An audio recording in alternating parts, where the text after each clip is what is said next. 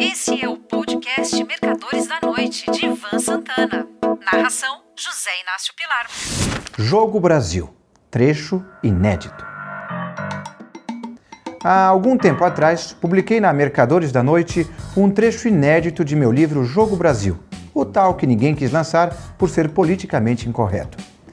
Só que há trechos que escapam a essa suposta incorreção e aqui vai mais um deles. A base do negócio. Augusto Pires venceu Sereno Pessoa por uma diferença de 4 milhões de votos. Na segunda-feira, 30 de outubro de 2006, dia seguinte ao do segundo turno das eleições, a bolsa de valores subiu quase 10%. Na contramão, o dólar caiu violentamente. Dizer que o mercado financeiro gostou da vitória de Pires é pouco. O mercado simplesmente exultou. Os riscos Sereno e Sebastiana que haviam prometido criar novos impostos para o que chamavam de jogatina das bolsas estavam adiados por, no mínimo, mais quatro anos. À noite, Simone saiu com o pessoal da mesa para comemorar a vitória do capitalismo. Sérgio Vilhena não quis ir. Não porque fosse socialista, marxista, trotskista, maoísta ou qualquer ista do dicionário da esquerda. Muito menos porque votar em Sereno ou Sebastiana. Vilhena não aderiu ao Convescote porque não quis ver a guria confraternizando com os outros moleques. Isso foi o que ele pensou, mas não disse. Já tenho um compromisso, gente. Desculpou-se e deixou o escritório às pressas. Foi roer o pé da mesa no Álvaros, justamente o restaurante que o pessoal acabou escolhendo para a comemoração. Como seu compromisso não apareceu, porque não existia, Vilhena acabou se juntando aos colegas. Bebericando seu Jack Daniels, relaxou. Aos poucos, cada um foi saindo e a mesa encolheu. Até que sobraram Simone e Sérgio. Ele, porque não resistiu à tentação de ficar a sós com ela. Simone, porque julgou que já o tinha tentado suficientemente.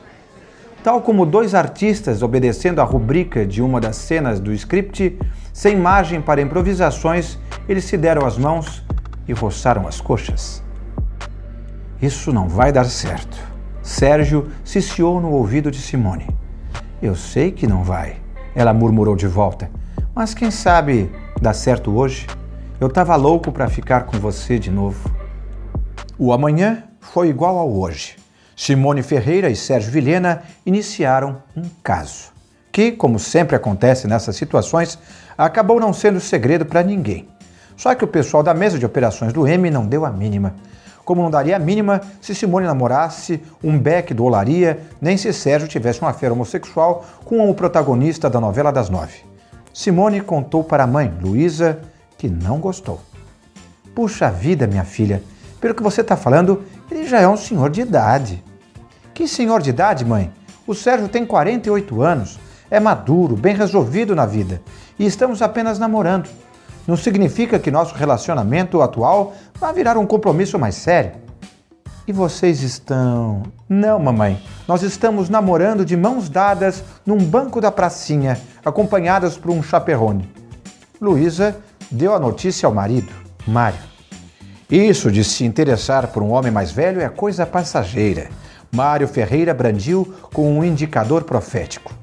Já já ela vai se cansar dele. O tom de voz de Mário revelou firmeza. Só espero que ela tome as devidas precauções. Na segunda quinzena de novembro, Augusto Pires, que vinha escolhendo aos poucos sua equipe de governo, indicou Rodrigo Telesca para a presidência do Banco Central. Numa cortesia com o sucessor, o presidente, ainda em exercício, Jonas Fernandes, encaminhou o nome de Telesca para ser apreciado pelo Senado. Você conhece esse sujeito? Celso Milani perguntou a Sérgio Vilhena. O Telesca? Muito. Vilhena não hesitou. Foi meu colega na PUC. É um cara super hiper ortodoxo. Desses que acham que o FED e o FMI são mãos fracas. Um economista brilhante. Nós tínhamos ótimas relações na faculdade. Ele foi chefe da mesa de operações do Banco Central. Mais tarde, se mudou para Brasília, já como diretor de política monetária do BC. Ah, antes disso, naquele ano em que eu tirei o meu período sabático em Canoa Quebrada, ele também passou um tempão lá. Acho que estava de licença no banco. Ah, então vocês puderam reforçar a amizade. Celso Milani se interessou vivamente. Ter um funcionário amigo da maior autoridade monetária do país era sempre um ativo importante. Com certeza. O curioso é que outro dia, lendo o currículo de Telesca no jornal, vi que em 1988 ele fez um curso de um ano na London School of Economics. Isso é impossível. Nessa época ele estava em canoa, que nem um hippie, descalço, o dia inteiro, sem camisa, de bermudão colorido e barba crescida. Eu mesmo custei a reconhecê-lo. Milani não perdia uma palavra. Apesar disso tudo, Celso, posso lhe garantir que ele vai dar um ótimo presidente do Banco Central. Pode apostar numa política econômica austera. Isso é que é importante. Milani fingiu se dar por satisfeito, mas quem sabe essa história de hippie no Nordeste e esse convívio de vocês rendem alguma coisa pra gente no futuro. Sem falar nesse lance da London School, você sabe, Informações são a base do nosso negócio. Bem aproveitadas, podem render uma grana roxa. Sérgio Vilhena respondeu com um sorriso enigmático que não dava a menor pala sobre o que ele estava pensando. A sabatina no Senado foi mera formalidade e o nome de Rodrigo Telesca foi aprovado sem maiores restrições. Esse foi o trecho. Um abraço.